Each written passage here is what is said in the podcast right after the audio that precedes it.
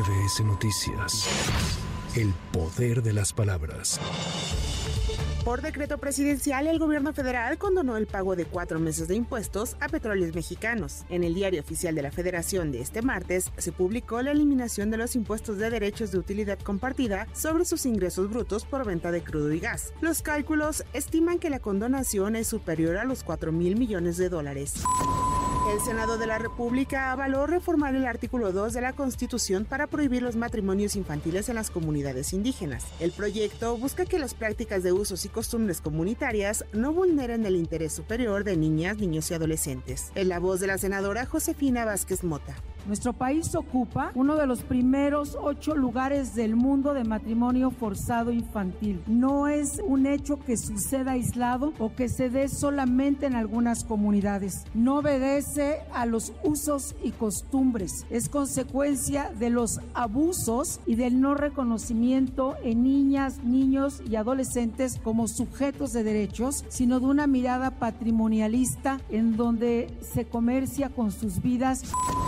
La Suprema Corte de Justicia de la Nación invalidó diversas porciones del artículo 256 del Código Penal para el Distrito Federal, las cuales establecían que los directores de asociaciones civiles podrían ser sancionados como servidores públicos en caso de cometer actos de corrupción. Escuchemos a la ministra Lenia Batres. Se trata de una tendencia y una evolución legislativa y jurisprudencial que reconoce que los sujetos de derecho privado tienen una gran incidencia en el ámbito de derecho público y que operan en múltiples ocasiones con amplios márgenes de discrecionalidad. Es por ello que deben encontrarse sujetos a responsabilidades y medios de control que limiten las prácticas abusivas y de corrupción. El Senado de la República avaló una reforma para que la Comisión Nacional de los Derechos Humanos tenga la atribución de realizar supervisiones en las estaciones migratorias a fin de constatar las condiciones en las que albergan a los migrantes que transitan por nuestro país. A un año de la tragedia en Ciudad Juárez, la gran mayoría de las estaciones y estancias migratorias del país siguen lamentablemente reprobadas. No podemos permitir que ocurran nuevos hechos como el mencionado para que notemos que hay violaciones a derechos humanos dentro de estos centros administrativos que más bien parecen centros de reinserción. La migración no es un delito y por ende no debe tratarse a quienes recogen ahí como delincuentes, a las personas en estado de movilidad. A un año de la tragedia en Ciudad Juárez, la gran mayoría de las estaciones y estancias migratorias del la organización Causa en Común analizó las cifras publicadas por el Secretariado Ejecutivo del Sistema Nacional de Seguridad Pública, en el que detectó que en 2023 se reportaron 379.086 víctimas y 2.173.220 delitos del foro común a nivel nacional, lo que significa un incremento de 2% en el total de víctimas y de 1% respecto de 2022.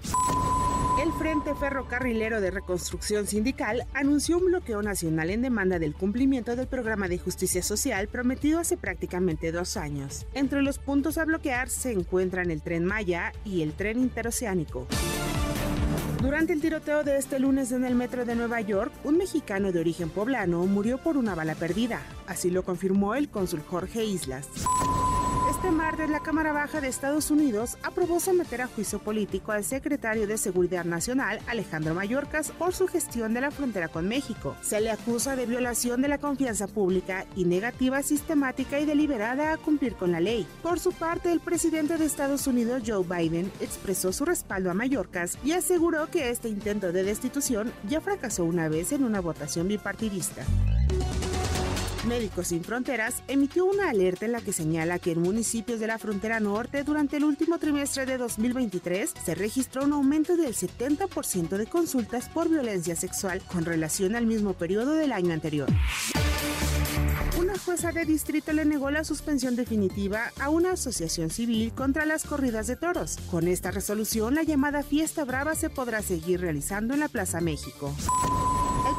Agua se agudiza no solo en la Ciudad de México, sino en todo el país. El sistema Cutzamala tiene un almacenamiento de 38.7%, mientras que las presas a nivel nacional se encuentran en promedio al 50%, un déficit del 26% con respecto al promedio histórico. Escuchemos a Citlali Peraza, directora del organismo Cuenca Aguas del Valle de México. Para MBS Noticias, Anaí Cristóbal. MBS Noticias. El poder de las palabras.